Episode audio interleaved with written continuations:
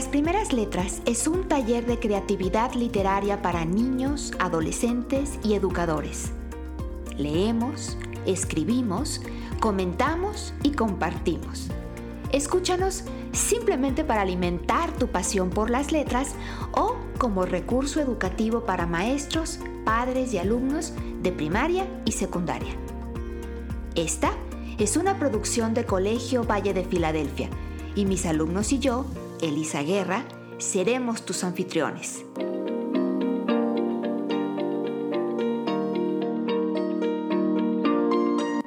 ¿Ya estás listo? Comenzamos.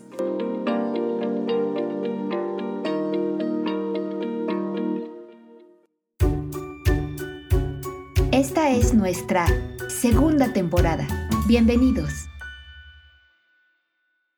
Huye, luna, luna, luna. Si vinieran los gitanos, harían con tu corazón collares y anillos blancos. Niño, déjame que baile. Cuando vengan los gitanos, te encontrarán sobre el yunque con los ojillos cerrados. Huye, luna, luna, luna, que ya siento sus caballos mi blancor almidonado. El jinete se acercaba tocando el tambor del llano.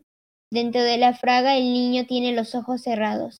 Fragmento del romance Romance de la Luna, Luna, escrito por Federico García Lorca. Hola, bienvenidos sean todos a un nuevo episodio del podcast Las Primeras Letras. Mi nombre es Nidia y el día de hoy seré coproductora y conductora junto a mi maestra Elisa. Hola queridísimos todos, qué gusto me da que nuevamente acudan a esta cita con los amantes de las letras, con los embajadores de las letras, ustedes y nosotros. Estoy encantada de estar aquí con ustedes. Como siempre, les saludo. Soy su anfitriona, Elisa Guerra, y mis estudiantes ahora se presentan. Hola, soy Jorge y desde acá les agradezco que estén con nosotros nuevamente. Hola, gracias por acompañarnos. Hola, soy Keirulium. Gracias por ver otro episodio de Las Primeras Letras. Espero que les guste. Hola a todos y bienvenidos a un episodio más del podcast. Hola, mi nombre es Leonardo y sean bienvenidos a nuestro episodio 34, las primeras letras. Como ya les comentó Miss Elisa, hoy hablaremos del romance, que es un tipo de poema. Me da mucho gusto dedicar este programa a la poesía, precisamente hoy, 21 de marzo, que estamos grabando este episodio, y creo que todos sabemos por qué. Sí, oh, perdón por interrumpir, pero es porque hoy es el Día Internacional de la Poesía. La UNESCO comenzó a celebrarlo desde 1999. Y justamente ayer fue, bueno, ayer 20 de marzo fue el primer día de primavera. Aunque también depende, porque para ustedes o todos quienes están en el hemisferio norte, es el primer día de primavera, pero para nosotros es el primer día del otoño. Fue el 20 de marzo. Yo pensaba que era el 21, pero no, finalmente el día 20 de marzo comienza el otoño y ya le empezamos a dar la bienvenida al invierno también. Claro, porque tú estás en el hemisferio sur. En Chile, efectivamente, nosotros estamos en el hemisferio norte. Claro, tanto en el hemisferio norte como en el hemisferio sur tuvimos equinoccios o sea que de ayer a hoy tuvimos la misma cantidad de horas luz que de oscuridad. O lo que es igual, la noche y el día tuvieron la misma duración. Sí, y a partir de ahora tendremos cada vez más horas de luz y menos horas de oscuridad. O sea, los días serán más largos y las noches más cortas conforme nosotros nos acercamos al verano. Efectivamente, pero eso es nuevamente en el hemisferio norte. De hecho, otro dato, el equinoccio de otoño de este 2022, si tú estás escuchando el 2023, este episodio, bueno, ya no vale, para el hemisferio sur fue ayer 20 de marzo del 2022 a las 12 de la mañana con 32 minutos hora de Santiago de Chile. Pero en el hemisferio sur que es donde está Chile, Argentina, Perú y otros países, será al revés. Tendremos días cada vez más cortos y noches cada vez más largas. No sé, ya se está sintiendo, de hecho, ya está oscuro. Conforme nos acercamos al invierno, va a llegar el frío. Uy, pues ya hasta que no, hasta que lleguemos al día más largo del, del hemisferio norte o el más corto del hemisferio sur, el solsticio de invierno o de verano. Muy bien, chicos, pues ya se me pusieron muy sofisticados. Efectivamente, cada año tenemos dos equinoccios y dos solsticios. Les cuento brevemente cuál es la diferencia. Equinoccio son dos días en el año, uno, como bien nos estaba diciendo Jorge ahorita, el que da entrada al otoño o el que da entrada a la primavera, y en esos equinoccios el día y la noche tienen exactamente la misma cantidad de horas, duran lo mismo. Sin embargo, con los solsticios, que también tenemos dos, uno de invierno y uno de verano, el solsticio de invierno es el, día más corto o la noche más larga de todo el año. Y al revés, el solsticio de verano es el día más largo y la noche más corta del año. Cuando más horas tiene el día y menos horas tiene la noche de todo el año, eh, eh, o al revés, a esos les llamamos los, los solsticios. Y eh, equinoccios cuando duran exactamente lo mismo, la noche y el día. Y bueno, ya que estamos hablando de estas dos palabritas domingueras, solsticio y equinoccio, ¿les parece, les, les gusta que exploremos cuáles son sus raíces? ¿Les interesaría? Sí. ¿Puedo decir mi opinión? Sí, Cairulio. Eh, a mí la palabra me suena a latín. Eh, ¿Solsticio tendrá algo que ver con el sol? ¿Qué opinan los demás?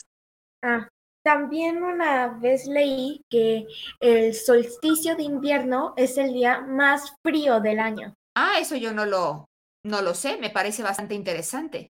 Lo que sí sé es que el solsticio de invierno es la noche más larga del año. No sé si la más fría necesariamente, habría que investigar. Pero hablando de las raíces de, estas palabras, nos pregunta Cairulium si creen que solsticio tenga algo que ver con la palabra sol, con el sol en sí. ¿A qué les suena? Ah. ¿Es también latín? Yo discutí eso con mi abuelo. Yo lo vi con mi abuelo porque le pregunté, porque él sabe mucho de esas cosas. Y me dijo que solsticio significaba sol quieto, que sí tenía que ver con el latín.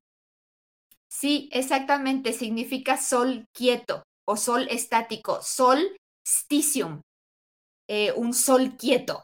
Me parece bastante poético, ¿no? ¿Y equinoccio, alguien sabe? ¿O a qué le suena equinoccio? Es latín también. Oh, yo mi. Sí, adelante. Equi igual.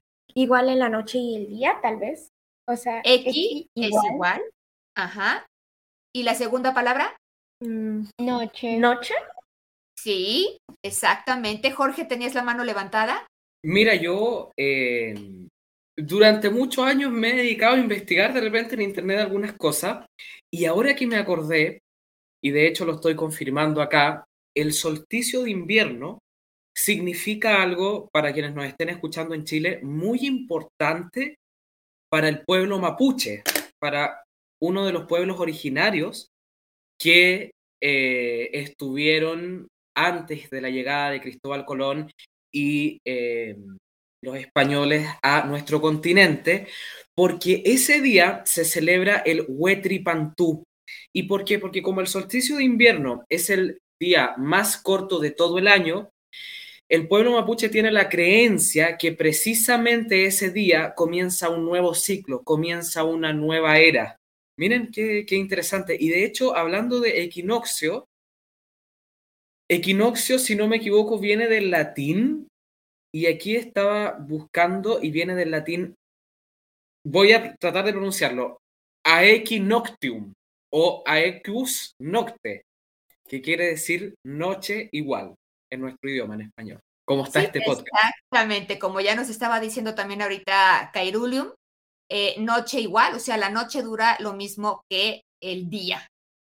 Bueno, les cuento que eh, yo nací el 21 de diciembre, entonces yo nací en el solsticio de invierno y yo nací durante la noche, yo nací a las 4 de la madrugada, entonces nací en la noche más larga del año, que me parece algo bastante eh, poético. Me gusta que mi cumpleaños sea el día del solsticio de invierno y el día que inicia además el invierno.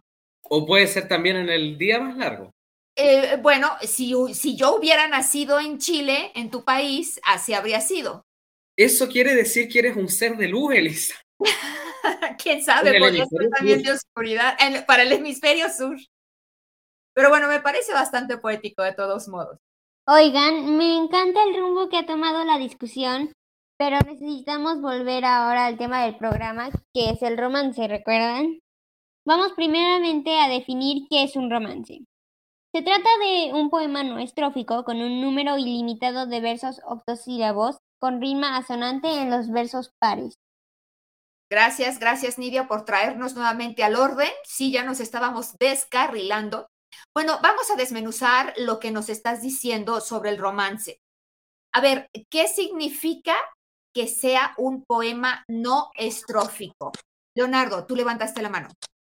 Que no está dividido por estrofas, sino que todas las líneas van una debajo de la otra, sin dividirlas en grupos. Exacto. ¿Y qué es eso de que los versos son octosílabos? A ver, si te esfinge, ¿tú nos dices? Los octosílabos son, pues, que cada línea del poema, o sea, cada verso, tiene ocho sílabas. Y sobre la rima asonante, eso quiere decir que solo coinciden las vocales al final de los versos, no como la rima consonante, donde coinciden tanto las vocales como las consonantes. A ver, ¿quién nos puede dar ejemplos de esto que nos está diciendo Lucas? Yo, de hecho, recuerdo cuando hablamos de las fábulas, una fábula rimada de Samaniego que empezaba así. A un panal de rica miel, dos mil moscas acudieron, que por golosas murieron, presas de patas en él. Este es un ejemplo de rima consonante. Todas las letras y sonidos al final de los versos coinciden. Exactamente. A ver, ahora de rima asonante, Cairulium. Bueno, el ejemplo de un ejemplo de rima asonante lo podemos tomar del romance que leyó Nidia al inicio, que empezaba así: Oye, luna, luna, luna. Si vinieran los gitanos, harían con tu corazón collares y anillos blancos. Podemos ver que riman solamente los versos 2 y 4, gitanos y blancos, y solo coinciden las vocales A, O, A, O, más no coinciden las consonantes. Y por eso supongo que eso tiene, de que tiene el número ilimitado de versos, quiere decir que puede ser largo o corto, que no hay límite ni mínimo de cuántos versos deba tener. Ok, muy bien, muy bien todos. Bueno, pues ahora vamos a leer un romance que escribió Nidia y después vamos a comentarlo. Adelante, Nidia, te escuchamos. Sí, bueno, se llama Ve tus manos. Supón que me quieres un poco. Te veo sudar las palmas. Ve, anda, vamos, actúa loco. Seco tus manos, mírame. Sí, finge que no te toco por debajo de tu piel cal. Apuesto que te sofoco, ¿no? Igual, si hablo mucho. Ok, ¿listos para comentar? Si te esfinge. Está cortito, pero es como... No lo sé. Transmite, pero es raro. Sentí una sensación muy extraña. Está... Está muy bien, de hecho. Me gusta, pero no sé describir qué sentí. Ok, bueno, para ayudarles a los que van a hacer sus comentarios, recuerden que generalmente comentamos sobre el fondo, que es lo que nos dice el mensaje, lo que, lo que está más allá de la forma, más allá de lo que está escrito, de la estructura. Y la forma es como lo dice, la estructura que tiene el poema, ¿no? Eh, si realmente es un romance o no, si realmente son versos octosílabos, si realmente hay rima sonante en los versos pares o no. Ese tipo de cuestiones las veríamos en la forma y en el fondo lo que el poema nos dice. Ok, Cairulium, tu comentario. Bueno, yo noté que rimaban los versos 1, 3, 5 y 7 con poco, loco, toco, sofoco. Es una rima asonante.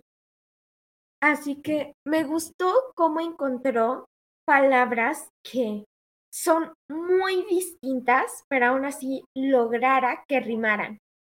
Te quedó muy bien, Nidia. A ver, chicos, ¿están de acuerdo con lo que dice Cairulium? que esta rima poco, loco, toco y sofoco es rima asonante?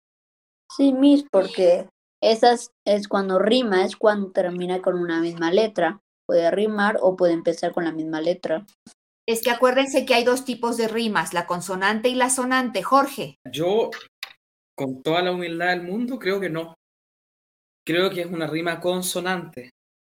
Eh, una rima asonante, déjame pensar en un ejemplo de rima asonante.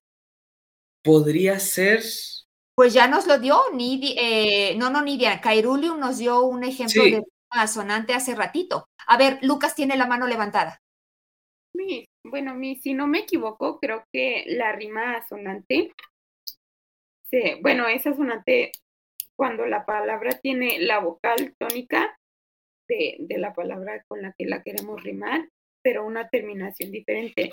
Entonces, ¿qué?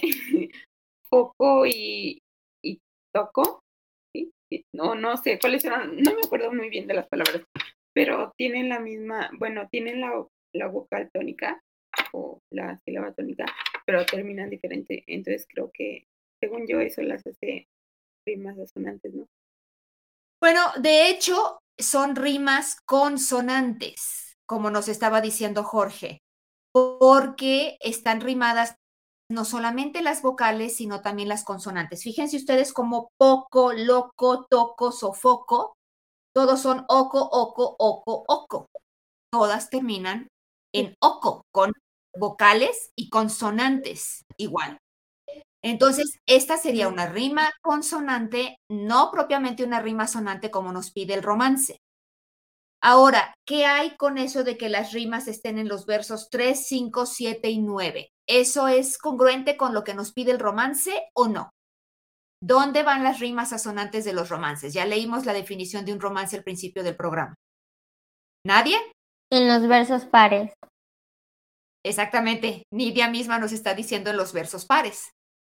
¿Y estos son los versos pares o nones? Nones. ¿Ok? Entonces, para que fuera un, soma- un romance, tendríamos que cambiar la rima a los versos pares y que en lugar de ser consonante fuera asonante. Ahora, eso no quiere decir que no sea un poema, ¿ok? Es un poema, solo que no cumple estrictamente con lo que nos pide el romance. A ver, sigamos entonces con sus, em, con sus comentarios. Jorge, tú todavía no comentas el poema, ¿no? Solamente estabas hablando de la rima si era sonante o consonante, pero no has comentado el poema. Exactamente. Bueno, eh, quiero terminar y ahora sí tengo un ejemplo de rima sonante que se me ocurrió, que es una frase que yo creo que sí, sí es verdad. A quien a buen árbol se arrima, buena sombra le cobija. Ahí tenemos un... O, o- o Esa. que a buen árbol se arrima, buena sombra le cobija. Bueno, hay distintas formas de decirlo, pero Ia, ia, arrima, cobija. Únicamente riman las vocales. Ia, ia. No riman las consonantes, por lo tanto es rima sonante. Muy bien. Exactamente. ¿Quieres comentar algo sobre el poema? a, a pesar que no cumple estricta y legalmente con todo lo que tiene que ver con rimas asonantes y en qué estrofa tienen que, o sea, en qué verso tienen que ir estas rimas, la verdad yo siempre trato de hacer un comentario que tenga que ver con la forma, pero sobre todo con el fondo, con lo que nos dice el poema, cuento, fábula, artículo informativo o lo que estemos leyendo. Y la verdad me pareció corto, pero bastante romántico. Pero romántico así en un estilo desilusión tremendamente impresionante después de algo muy, muy terrible, pero que igual transmite una esperanza, un petitorio por parte de el emisor de este romance o de este poema, eh, para que la otra persona entienda algún tipo de sentimiento. Mira, quizás de hecho a Nidia le vino la inspiración a raíz del nombre, del estilo de poema, si se le puede decir de esa manera, romance, si habla de algo romántico, ta- quizás es curioso. Un romance puede ser de cualquier cosa, no necesariamente tiene que ser de algo romántico. Se le acuña solamente el nombre, la denominación, por decirlo de alguna manera, y también ejemplifica lo que significa, por lo menos hasta lo que yo sé, un romance como, como ya una, una, una, cosa que nos ocurre dentro de la vida y no como un estilo de poema o un escrito, ¿no? Que puede ser algo muy sabroso, muy que uno puede caer en un enamoramiento impresionante, pero después algo muy terrible o que nos dé demasiada desilusión. No sé, me gustó, está para dedicarlo como poema, no como romance por ciertos eh, marcos que hay que respetar, pero si alguien lo quiere dedicar con el permiso de Nidia, alguien que haya tenido un romance pero lo haya desilusionado mucho, bueno, quizás está en la libertad de hacerlo. Bueno, la verdad es que creo que eh, realmente lo que dice el poema es algo muy, bueno, se hizo como natural, como algo que podrías decir, pero no tanto, porque claramente no le vas a decir a una, o sea, no vas a hablar tanto con rimas con una persona, pero se me hizo muy bonito. Acá nos dice Lucas que no anda uno por la calle hablando siempre en versos rimados, ¿no? Efectivamente. pero, pero bueno, nada más quiero aclarar que romance no significa romántico. Como decía Jorge ahorita, romance no significa que tiene que hablar del amor. Puede ser un romance sobre cualquier cosa, sobre cualquier tema. Leonardo, un comentario. Sí, quiero comentar algo del romance. Que romance de aquí, en esta ocasión, fue un romance así como de amor, amor, así como en físico, en que lo estás tocando, lo sientes, lo miras, así y te sientes apenado y eso. Pero también otra, hay otras maneras de romance. También, según yo, había romance de cuando es, ¿cómo diría? Como cuando pierdes a alguien, dices algo lindo de, ay, no, extrañaba mucho, o así, o era el mejor, o, o así, o me hacía lo otro, lo quería mucho, o, o sea, es algo amigable así de amor y es algo de amor, no solo es en físico, no solo es en físico, también puedes decir que, que tal vez lo perdiste o que tal vez lo tienes muy cercano, o tal vez lo tienes, lo tienes así como mejor amigo, lo describes así. Es otra forma de romance. Bueno, acuérdense que romance y romántico no es lo mismo, solamente aclarar para que no nos vayamos a ir por ese lado. A ver, Kairulun tiene la mano levantada con mucha insistencia. Ah, sí, quiero comentar algo rápido de lo que dijo Lucas, de que no te la pasas hablando en rimas.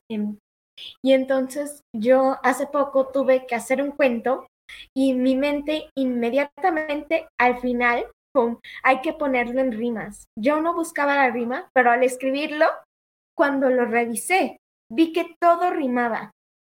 Bueno, sí, a veces, finalmente las canciones, por ejemplo, las canciones son poemas y generalmente son poemas rimados, ¿no? Entonces, a lo mejor no andamos por la calle hablando, hablando en poemas rimados, pero cuando cantamos estamos de alguna manera declamando poesía, pero con música. Y, y precisamente el verso le da mucho a la, y la rima le dan mucho a la música de los, de los poemas. Ok, em, yo quiero también hacerles otra pregunta sobre la forma de este poema.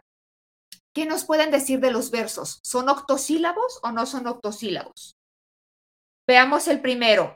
Supón que me quieres un poco. ¿Cuántas, cuántas sílabas fueron? Nueve.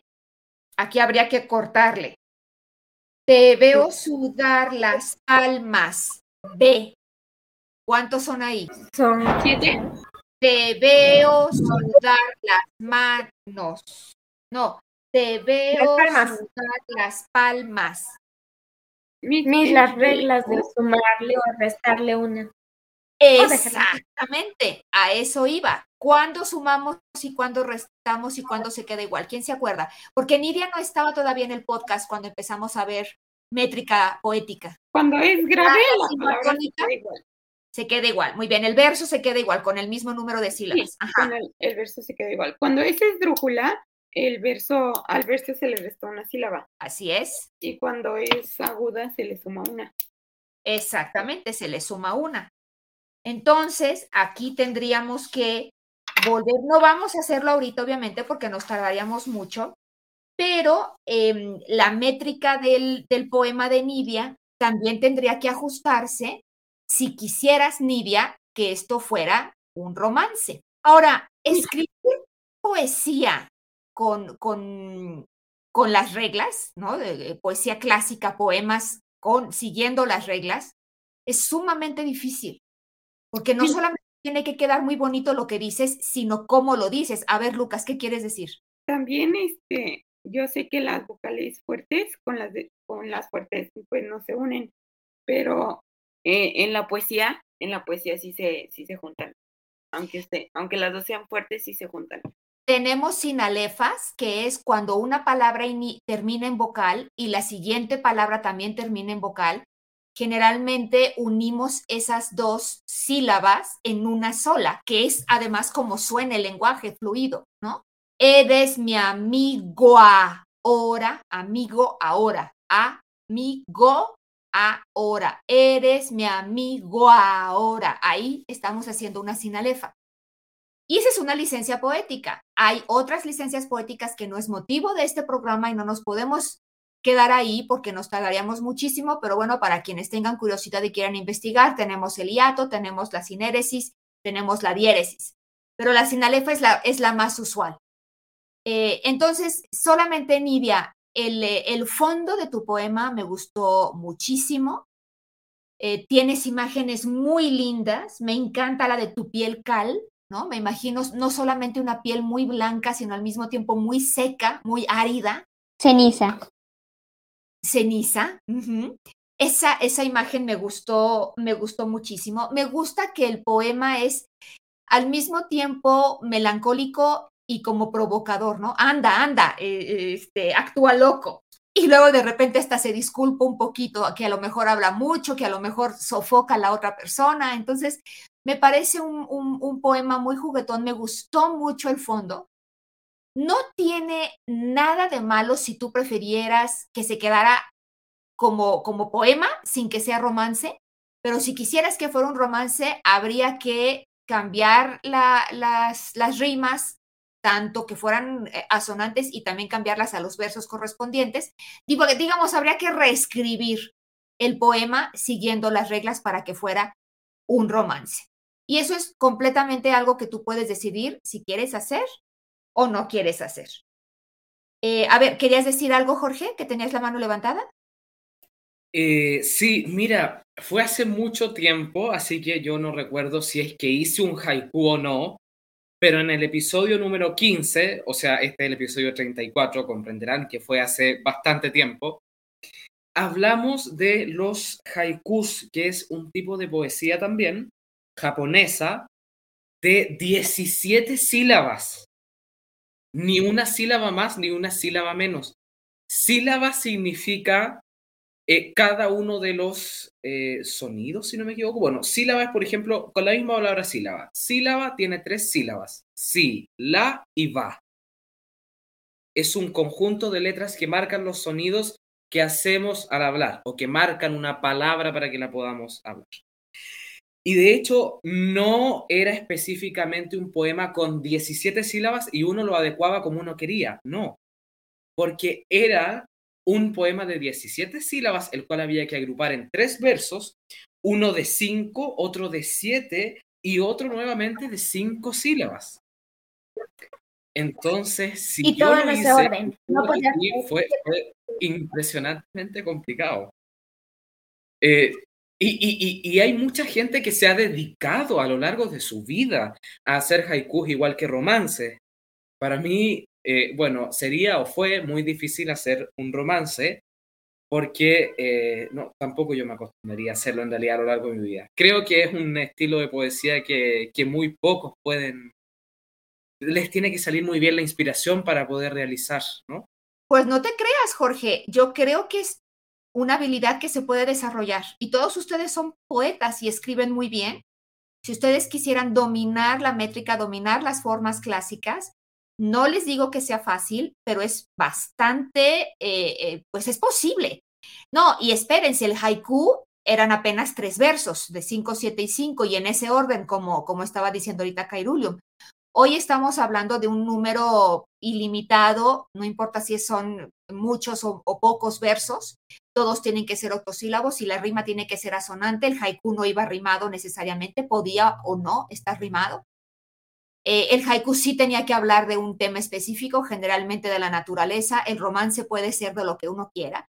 Pero espérense, este, en esta misma temporada, en, en un programa que me parece que vas, no me acuerdo si eres tú, Kairulium, quien va a ser coproductora de ese programa, o si te esfinge, o, o, tú, Jorge, ya no me acuerdo, ¿quién va a ser el coproductor del soneto, de cuando hablemos de sonetos? Ah, Jorge. Eh, el y a mí me va a tocar hacer un soneto. Que, que, va a ser en meses más. Queda aún, como dos meses más o menos. Y yo lo estoy haciendo desde ya. Eh, Hay que hacerlo. Si a ti te va a tocar Sor Juana, ¿no? Sí, yo voy a coproducir. Sí, mis, yo voy a Sor Juana, Ahí fue donde me confundí, porque bueno, Sor Juana tiene unos sonetos preciosos y ya, y ya hablaremos de uno que te gusta mucho a ti y que también es mi favorito y que ya lo platicamos, no digamos más. Pero bueno, si el, si el haiku se les ha hecho complicado, si el romance tiene también sus complicaciones, espérense, porque el soneto ya verán que son palabras mayores pero es divertidísimo. Yo, yo lo siento como si fuera a resolver un acertijo de palabras. Yo creo que les va a gustar y suenan hermosos. Eh, literalmente se siente como está cantando cuando está leyendo esos poemas. Por yo, mis, eh, un soneto que me leyó mi abuelo y que me gustó, de cierta forma, es el de un soneto me mandó a ser violante. Bueno, pues guárdanos ese comentario para cuando hablemos de los sonetos, porque se me hace que ya andamos cortos de tiempos, ¿no, Nidia? ¿Cómo andamos?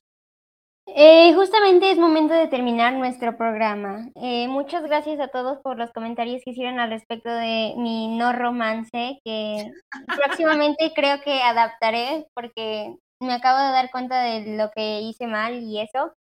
Pero de todas maneras, muchas gracias por hacérmelo notar y sí, gracias a todos.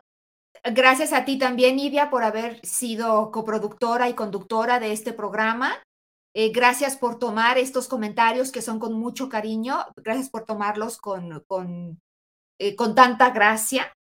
Pues nuevamente, muchísimas gracias a todos ustedes por habernos acompañado en este episodio 34, hablando de los romances. Recuerden seguirnos, por favor, en nuestros medios sociales y suscribirse si les gustó nuestro podcast, suscribirse para recibir notificaciones cada vez que publiquemos un nuevo episodio. Estamos en lasprimerasletras.org.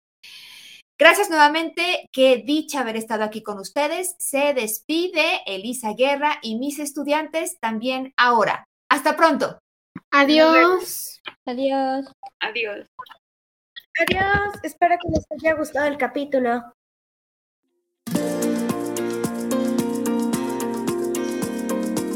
Gracias por haber escuchado este episodio de Las Primeras Letras. En nuestra página web lasprimerasletras.org encontrarás planes de clase para cada programa y enlaces a nuestros medios sociales.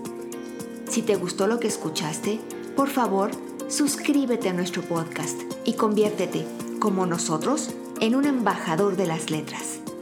Porque estamos convencidos de que todo niño tiene la semilla de la genialidad.